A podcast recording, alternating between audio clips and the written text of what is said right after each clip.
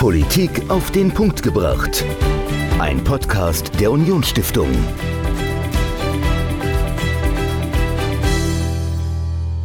Hallo und herzlich willkommen zu einer neuen besonderen Folge von Politik auf den Punkt gebracht, einer Osterfolge. Es ist Ostern.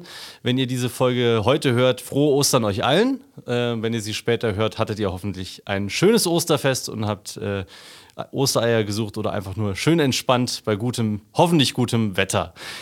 Bevor wir mit der Folge starten, wollen wir euch einen kleinen äh, Veranstaltungstipp geben, denn wir haben heute zu Gast jemanden, aus Israel, also eigentlich aus Saarbrücken. Er hat seine Heimatadresse noch hier in Saarbrücken bei uns, lebt aber schon seit einigen Jahren in Jerusalem. Monsignore Stefan Wahl ist zu Gast und das Stichwort Israel ist der Anlass, warum wir ein bisschen Werbung machen in diesem Intro. Denn am 8. Mai kommt Professor Dr. Michael Wolfsohn zu uns ins Haus der Union Stiftung, um mit ihm zusammen feiern wir, äh, feiern wir 75 Jahre Gründung des Staates Israel. Wir haben eine Vortragsveranstaltung mit ihm geplant in Kooperation mit der Konrad-Adenauer-Stiftung und der Initiative Shalom Israel und möchten euch ganz herzlich dazu einladen. Also, wenn ihr Professor Dr. Michael Wolfson von der Bundeswehr-Universität in München hier bei uns im Haus der Unionsstiftung erleben wollt und alles wissen wollt rund um das Thema Gründung des Staates Israel und die deutsch-israelischen Beziehungen, dann kommt vorbei am 8. Mai 18.30 Uhr hier im Haus der Unionsstiftung. Und jetzt hört ihr das Interview mit mir und Stefan Wahl zum Thema Israel, Jerusalem und Ostern im Heiligen Land. Viel Spaß. Ich darf ganz herzlich bei uns im Haus der Unionsstiftung begrüßen Monsignore Stefan Wahl. Herzlich willkommen. Vor wenigen Wochen haben wir uns in Israel getroffen und jetzt in Saarbrücken. Und Sie sind auch eigentlich noch wohnhaft hier. Ja, also ich bin offiziell bin ich hier gemeldet mit erstem Wohnsitz. Ich habe mir mal ein bisschen lustig gesagt, also äh, ich wohne in Saarbrücken und bin in Jerusalem auf Montage. ähm, so kann man es natürlich nicht sagen, aber ich habe ja keinen festen Wohnsitz in Jerusalem und auch äh, ich bin weiterhin steuerlich äh, hier gemeldet, weil ich ein Jahresvisum habe, ein sogenanntes Clergyman-Visum, A3-Visum, was mir die Möglichkeit gibt, im Land zu sein, aber keine Arbeitserlaubnis äh, beinhaltet. Ähm, das heißt, was ich tue, ähm, meine Pilgerseele Seelsorger, mein Schreiben etc. gilt aus israelischer Sicht nicht als Arbeit. Deswegen bin ich äh, hier noch ganz fest angedockt, aber ich lebe natürlich die meiste Zeit in Jerusalem. Sie haben es gerade gesagt, Sie haben ein Clergyman-Visum, also Sie sind Priester, Monsignore mit Titel. Ähm, erzählen Sie kurz, äh, was Sie gemacht haben, als Sie noch nicht in Jerusalem waren, sondern hier in Saarbrücken und dann im Bistum Trier äh, haben Sie auch einige Stationen als Priester dann durchlaufen. Ja, stimmt. Ich bin katholischer Priester. Monsignore ist nicht so wichtig. Das ist ein äh, Ehrentitel, der, den, den man irgendwann verliehen bekommt oder ich habe ihn halt verliehen bekommen. Ich bin Priester des Bistums Trier, deswegen ist das hier auch mein Bistum. Äh, Saarbrücken ist meiner Ansicht nach die, die einzig große Stadt, die wir im Bistum haben. Ähm, und äh, ich habe die normale äh, Ausbildung als Theologe durchlaufen mit so einigen Unterbrechungen. Das heißt, ich habe angefangen in Trier zu studieren bin dann aber äh, mit dem Stipendium vom Deutschen Akademischen Austauschdienst nach Israel gegangen für ein Jahr und habe da am ökumenischen äh, Studienjahr Pro Memoria an der Domitio, der Domitian Abbey, teilgenommen, was für mein Studium, für mein Theologiestudium bestimmt das wichtigste Jahr war, mhm. weil äh, diese Fakultät besteht nur aus diesem Jahr. Ähm, das äh, geht über Auswahlverfahren und wir waren damals, glaube ich, 24 Studenten und wir haben insgesamt fast 40 äh, Professoren gehört, die dann äh, äh, zu uns kamen, natürlich auch aus dem Land, aus der Hebrew University, aber auch aus Deutschland. Mhm. Es war also ein intensives Studium. Und vor allem, es war ein ökumenisches Studium, das heißt, ich habe auch mit äh, evangelischen Studentinnen äh, zusammen studiert, die jetzt Pfarrerinnen sind oder geworden sind.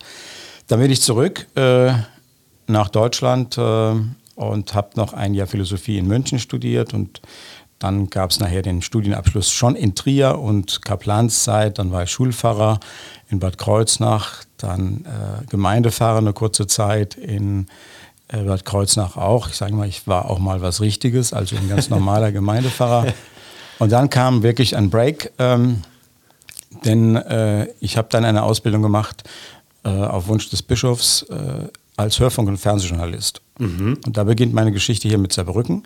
Denn äh, außer der Ausbildung beim IFP, also bei unserem kirchlichen Institut zur Förderung des publizistischen Nachwuchses, schrecklicher Titel, äh, in München, habe ich hier am Saarländischen Rundfunk ein Volontariat gemacht. Also habe das wie jeder andere auch ja. lernen müssen und war dann lange in der, in der äh, Rundfunkarbeit hier in Saarbrücken als in Anführungszeichen freier Rundfunkpfarrer, als deswegen nicht an den SR gebunden.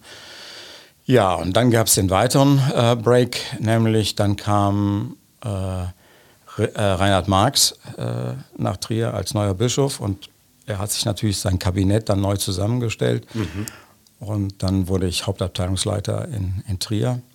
Erst äh, für Kindergartenbildung, ähm, sozialpastorale Dienste und Medien, also ein sehr buntes Teil. Und später dann äh, nach der Reform äh, Kommunikationschef vom Bistum. Und das war ich dann ähm, insgesamt neun Jahre. Hm. Auch dann noch in die Regierungszeit vom jetzigen Bischof Ackermann.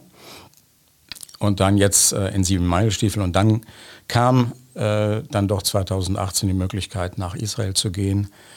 Äh, und da hat sich für mich natürlich ein lang gehegter Wunsch erfüllt, nochmal in dem Land zu sein und sinnvoll da zu arbeiten, in dass ich mich schon als Schüler verliebt habe.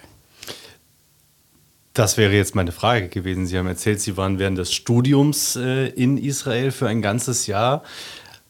Aber das war es nicht das erste Mal, dass Sie in, ins Heilige Land sind. Ist das richtig? Das ist richtig. Ich war als äh, Oberstufenschüler, ich bin in Godesberg, ich bin in Bonn geboren, in Godesberg auf der Schule gewesen, bei den Jesuiten. Und damals gab es den ersten äh, Schüleraustausch zwischen unserer Schule und einer Schule in Tel Aviv, der Udelet School. Und eigentlich sollte ich in diesem Jahr mit unserem Griechischkurs nach äh, Griechenland fahren. Das hatten wir lange vorbereitet, aber eine Woche bevor dann mein Kurs geflogen ist, bin ich die Treppe äh, runtergestürzt in der Schule, habe mir alle Bänder zerrissen oh und lag im Krankenhaus, während meine lieben Kurskollegen dann nach Griechenland geflogen sind. Und das war natürlich völlig verzweifelt, aber letztendlich kam was Gutes raus, denn das war im Frühjahr und im Herbst gab es diesen Schüleraustausch. Mhm.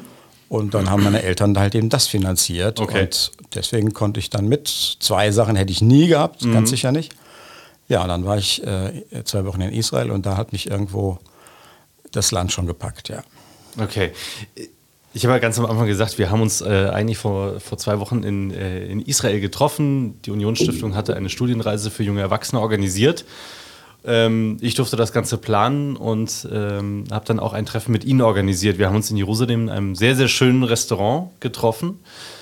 Und wir waren im Zuge dieser Reise nicht nur in Jerusalem, wir haben auch Bethlehem gesehen und wir waren auch in Tel Aviv. Und das sind drei ganz, ganz unterschiedliche Welten, die wir da kennengelernt haben. Also Jerusalem, dieser Schmelztiegel an, an Religion, an Geschichte. Also es ist einfach diese Eindrücke, die auf einen hereinkommen, das kriegt man gar nicht alles verarbeitet, aber auch noch nach Jahren nicht. Ich weiß nicht, wie, wie es Ihnen geht, können wir gleich nochmal äh, sprechen.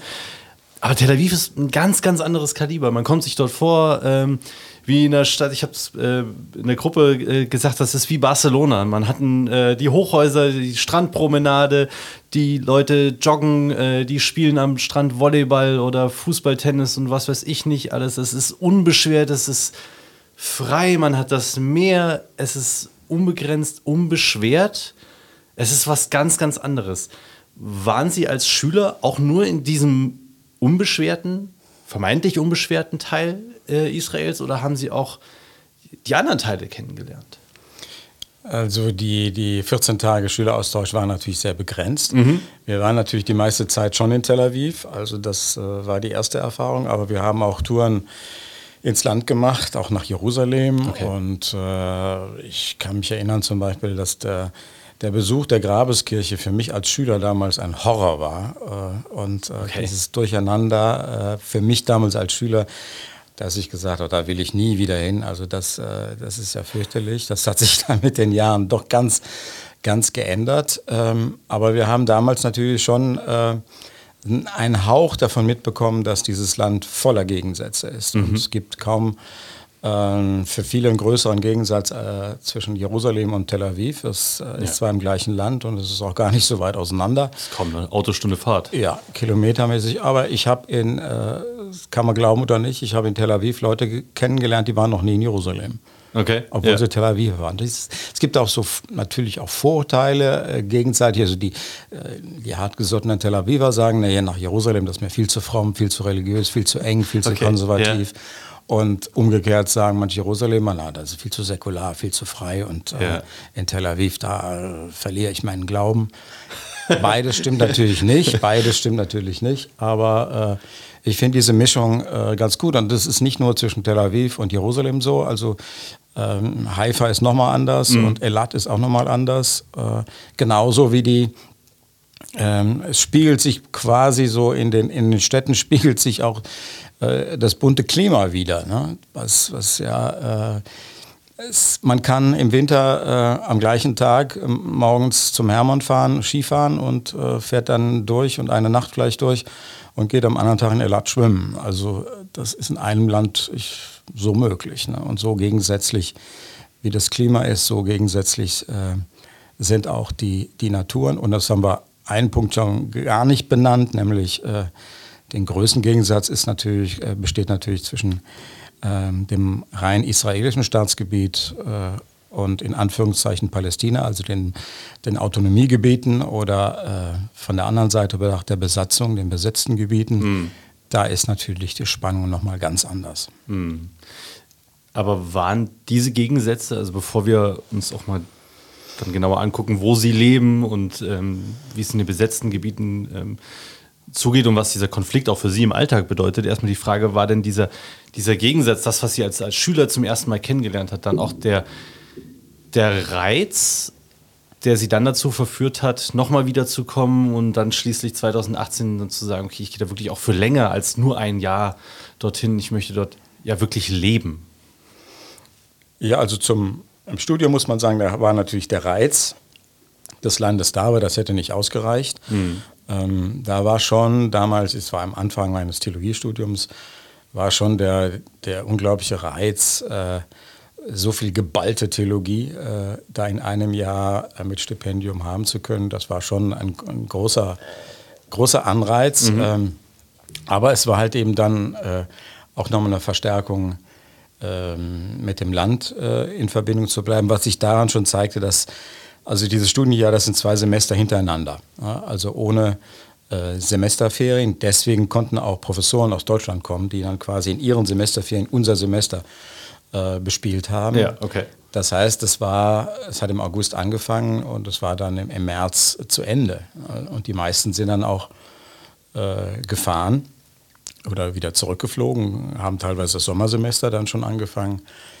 Ähm, Ich bin aber da geblieben. Ne? Ich, bin, äh, ich, ich hatte ein Jahresticket. äh, Das am 23. August bin ich hingeflogen und am 22. August, am letztmöglichen Tag, bin ich zurückgeflogen und habe in der Zeit natürlich äh, das Land noch besser kennengelernt, habe Führung gemacht, habe Gruppen begleitet und äh, habe dann schon ernsthaft äh, dann in meiner Münchner Zeit mit dem Gedanken gerungen, ähm, ganz nach Israel zu gehen.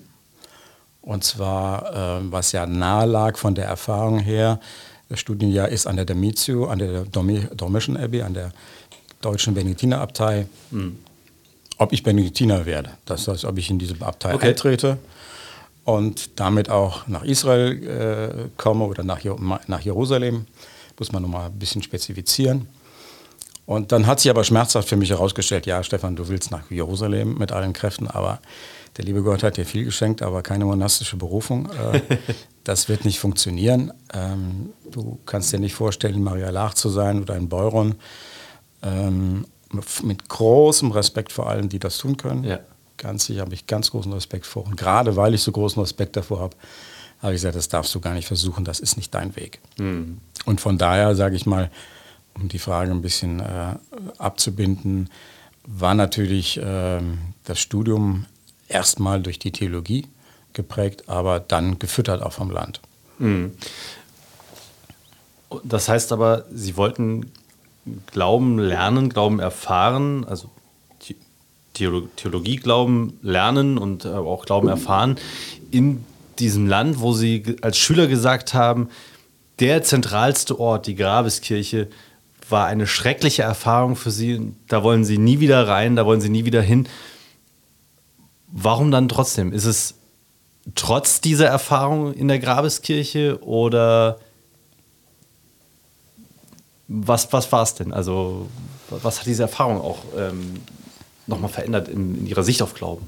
Ja, also diese Erfahrung mit der Grabeskirche ist ein bisschen überspitzt, aber es war, ja. war auch so. Äh, aber das war für mich nicht die, äh, die Erfahrung von Israel oder auch nicht äh, äh vom Heiligen Land. Äh, mittlerweile sage ich heilig-unheiliges Land. Ähm, da kann ich mich erinnern als Schüler, dass mich äh, da schon der See zum Beispiel, See Genezareth mhm. oder die Landschaft als solche ähm, fasziniert hatten. Das ist bis heute so, ähm, dass ich mich gar nicht an den offiziellen Orten so festklammere, ähm, sondern eher den, den Umraum, die Situation, die Landschaft äh, für meinen Glauben äh, und für meine Verkündigung, auch für mein Schreiben ähm, aufnehme. Das heißt, wenn ich am See sitze, äh, ist mir gar nicht wichtig, ob ich jetzt in diese Kirche gehe, wo dieser Stein verehrt wird, wo angeblich Jesus gesessen hat, sondern zehn Meter weiter äh, äh, am See sitze und äh, auf den See schaue, auf die jordanischen Berge und, oder syrischen äh, Berge, den Golan und äh, denke, ja, dann diesen Blick hat er auch gehabt, den Blick haben die Jünger auch gehabt. Und welchen Eindruck hat diese Landschaft und dieses tägliche Erleben auch von der Hitze, ähm, vom Wasser, von den Stürmen äh, auf die, die Botschaft Jesu gehabt. Ne? Und das finde ich das Spannende und das mhm. Interessante. Mhm. Und ähm, wenn ich äh, noch mal einen kleinen äh, Rückgriff auf die, die Grabeskirche mache. Gerne. Ich habe im Studium wirklich lange gebraucht, um dazu mal reinzugehen. Also es hat irgendwie so. Und dann habe ich die Grabeskirche lieben gelernt und auch kapiert, denn es ist wirklich manchmal unerträgliches Durcheinander an den unterschiedlichen Konfessionen. Dann kommen natürlich die Pilger und die Touristen noch dabei. Es ist also ein Marktplatz manchmal und dann überhaupt keine meditative äh, Stille. Aber es ist die Wirklichkeit der Kirche. Wir sind leider äh, kein kontemplativer Ort. Äh, wir sind so zerrissen in alle möglichen Konfessionen mhm. und das ist schmerzhaft spürbar an diesem für mich wichtigsten Ort der Welt. Äh, und deswegen ist da der Impetus der, der Grabeskirche, ein, der Schrei nach Einheit und nach äh, äh, Abbruch der Barrieren, die wir zwischen den Konfessionen selber aufbauen, äh, umso größer. Und seitdem mag ich die sehr reale Grabeskirche. Und Sie haben uns ja äh, bei, bei unserem Besuch in Jerusalem dann auch verraten, dass man die Grabeskirche dann doch durchaus auch als stillen Ort erleben kann, wenn man es weiß. Ich wusste das zum Beispiel nicht, dass man äh, sich da auch einsperren lassen kann. Ja, also man kann, äh, wenn man will, kann man diesen Ort auch ganz anders erleben. Äh, einmal kann man ihn erleben, wenn man morgens sehr früh äh, in die Grabeskirche geht, morgens um vier oder um fünf sind die Touristen und Pilger meistens nicht da.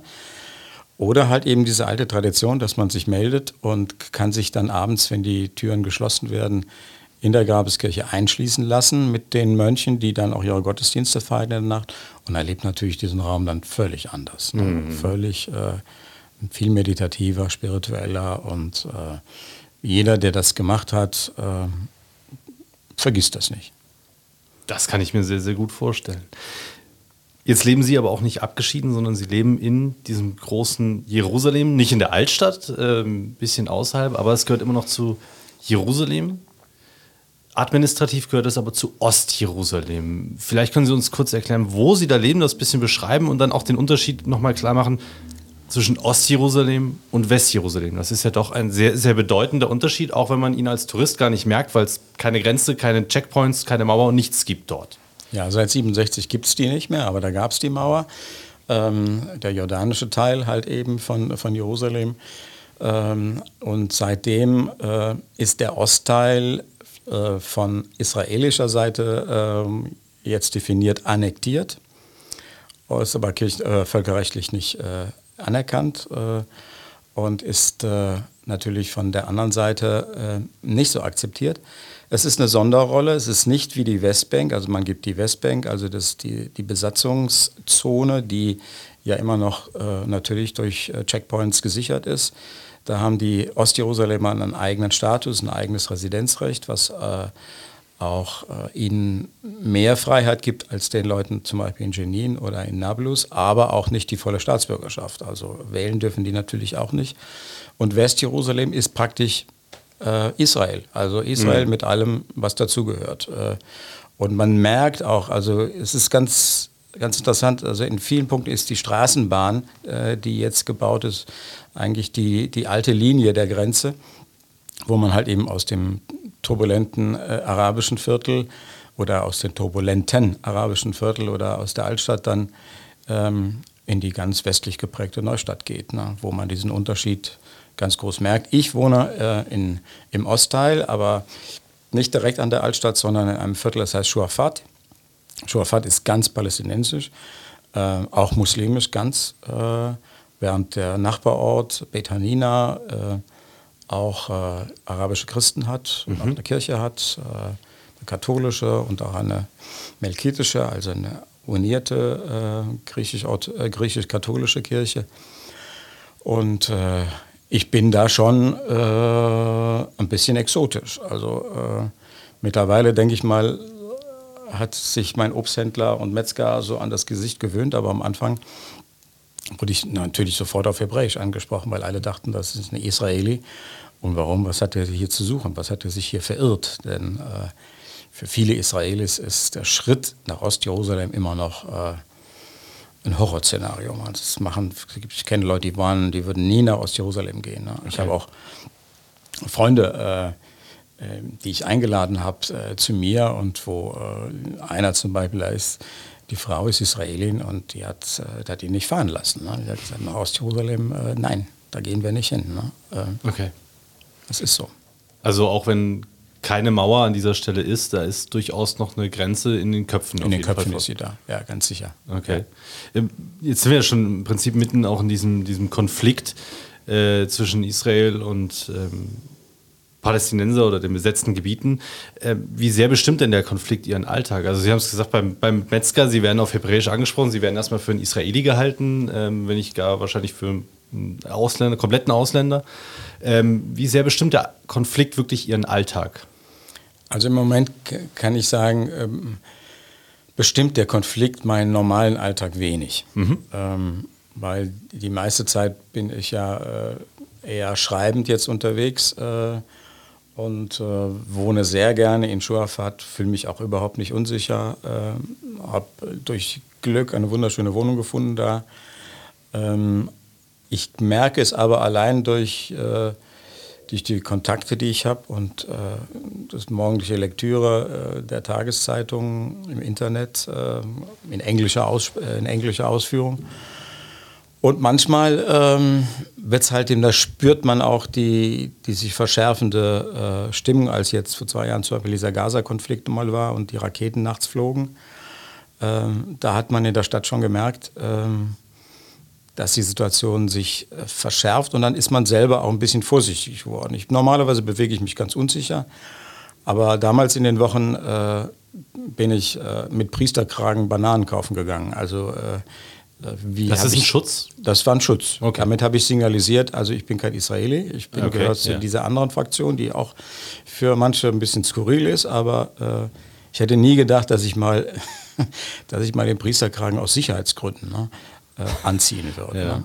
Ja. Äh, da habe ich es zum ersten Mal gemerkt, aber im Moment auch in der jetzigen Situation ähm, merke ich das für meinen konkreten Alltag nicht. Aber ich sehe, wie das andere halt eben beeindruckt. Ich fahre ich fahr jedes Wochenende fahre ich in die Westbank und halte da Gottesdienst und ja. dann ist es jedes Mal ein Drama, ob ich durch den Checkpoint äh, wieder zurückkomme oder nicht. Äh, das ist ein bestimmter Checkpoint, äh, wo nicht alle durchwürfen, wo man eine Permission braucht, die okay. aber auch ganz unterschiedlich gehandhabt wird für, bei dem, der gerade da an der Grenze sitzt. Mhm. Und dann kann es vorkommen, dass äh, dass man an diesem Checkpoint nicht äh, durchgelassen wird und dann anderthalb Stunden fahren muss zu einem anderen Checkpoint, um da durchgelassen zu werden. Ne? Und steht dann da auch fast eine Stunde, bis man durch ist und ärgert sich. Und dann sage ich mir, Stefan, Ja, das war jetzt nicht schön, und, äh, aber das machen Palästinenser in Ramallah, die in Ostjerusalem arbeiten, jeden Tag mit. Mhm. Also da merke ich, merke ich das und ich merke es auch, äh, was mich immer wieder ärgert auch, wenn ich in die Altstadt gehe, sehe ich fast jedes Mal äh, Soldaten, die Jugendliche kontrollieren, ähm, anhalten, Pässe zeigen müssen. Irgendwann dürfen sie dann weitergehen. Ich bin da nie angehalten worden. Ne? Äh, okay. Mich wird keiner kontrollieren, obwohl ich könnte ja auch irgendwas Schlimmes vorhaben. Ne? Aber nein, das, da genügt das arabische Aussehen, um laufend kontrolliert zu werden. Okay, also Konflikt ist jetzt nicht Konflikt, dass irgendwo ständig Schießereien sind und dass man äh, Angst haben muss, aber es ist spürbar und es ist da und man sieht und merkt und bekommt es mit. Ja, man bekommt es mit. Also ich habe das Glück gehabt bisher, dass ich äh, in, keinen, in kein Attentat oder kein mhm. äh, Stabbing-Attack und so weiter in der Nähe passiert, aber die Orte sind halt sehr nah. Ich kann ich kann mit Ihnen jetzt durch, äh, durch die Altstadt gehen und kann sagen, da an diesem äh, Wort war ein Attentat, hier ist ein Messerattentat äh, äh gewesen und hier ist einer erschossen worden, hier hat einer gelegen. Es ist halt sehr nah. Ne? Mhm. Aber es ist, ja, das habe ich neulich mal gedacht, das, das, Schreckliche ist fast, dass man sich daran gewöhnt. Ne? Mhm. Also ich sehe das jedes Mal, wenn ich Besuch komme und fahre mit den äh, Straßenbahnen dann gibt es aufgerissene Augen, wenn dann äh, Leute, noch nicht mal Soldaten, äh, in die Straßenbahn kommen und haben ihr MG umhängen. Mhm. Und äh, was bei uns ja Panik auslösen und ich sehe das schon gar nicht mehr.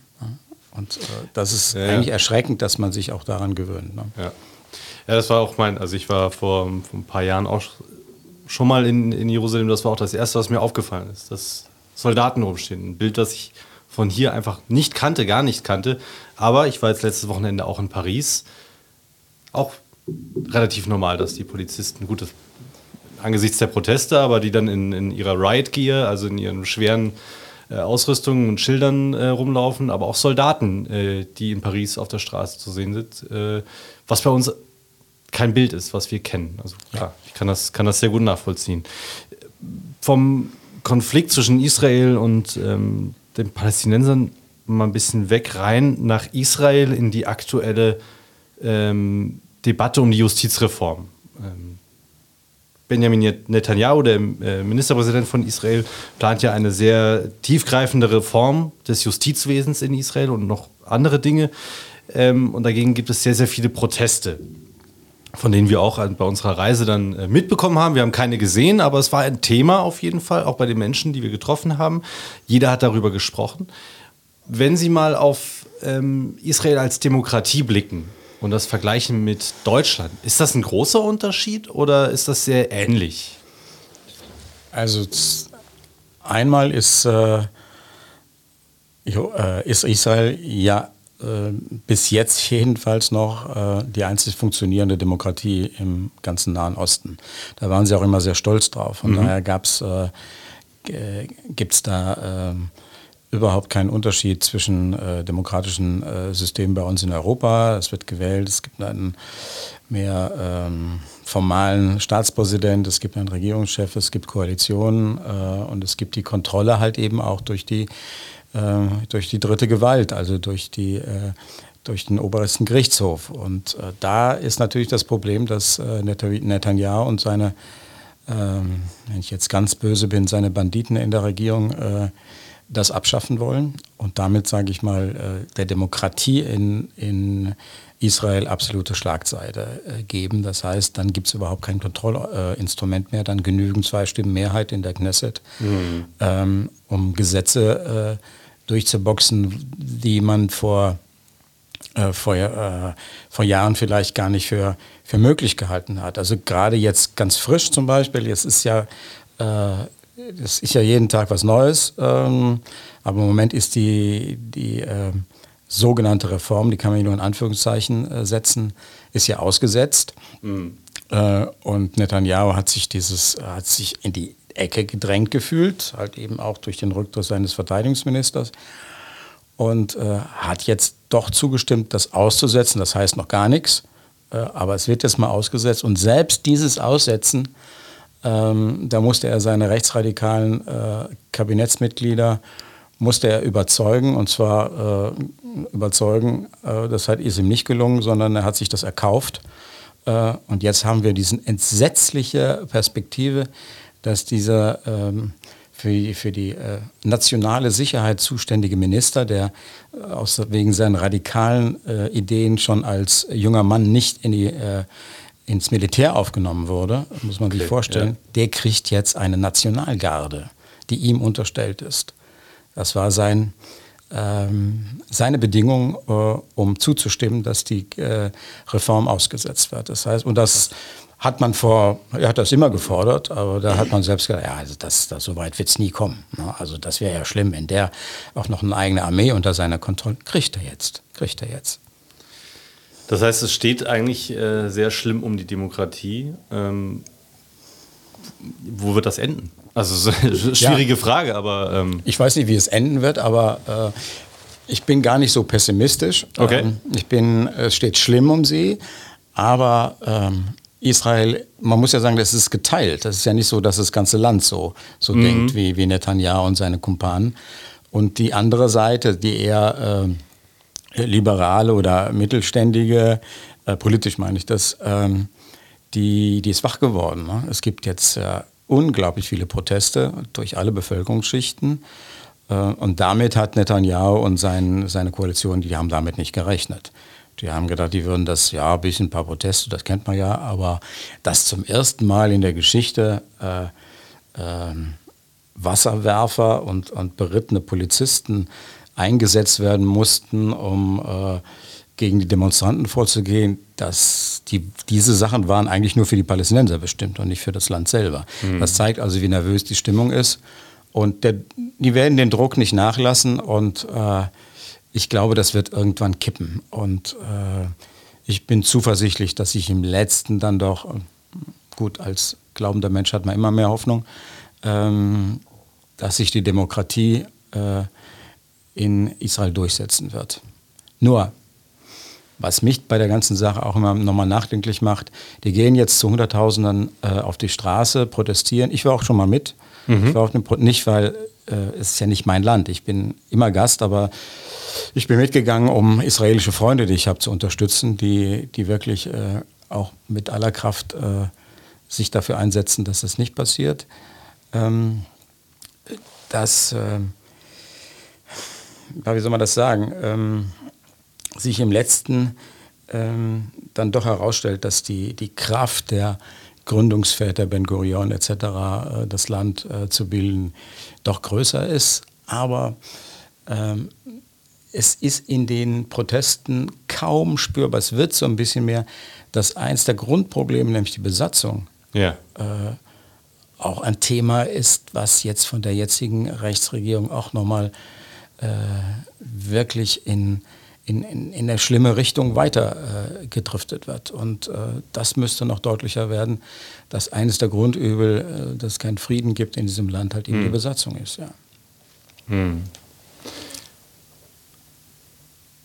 Jetzt versuche ich noch mal so ein bisschen von der Politik den Schwenk zu machen ähm, zur Religion hin, äh, weil das war ja damals der Grund, warum wir uns mit Ihnen in Jerusalem getroffen haben. Ähm, wenn wir uns auch noch mal nicht nur Israel selbst angucken, sondern dann auch speziell Jerusalem.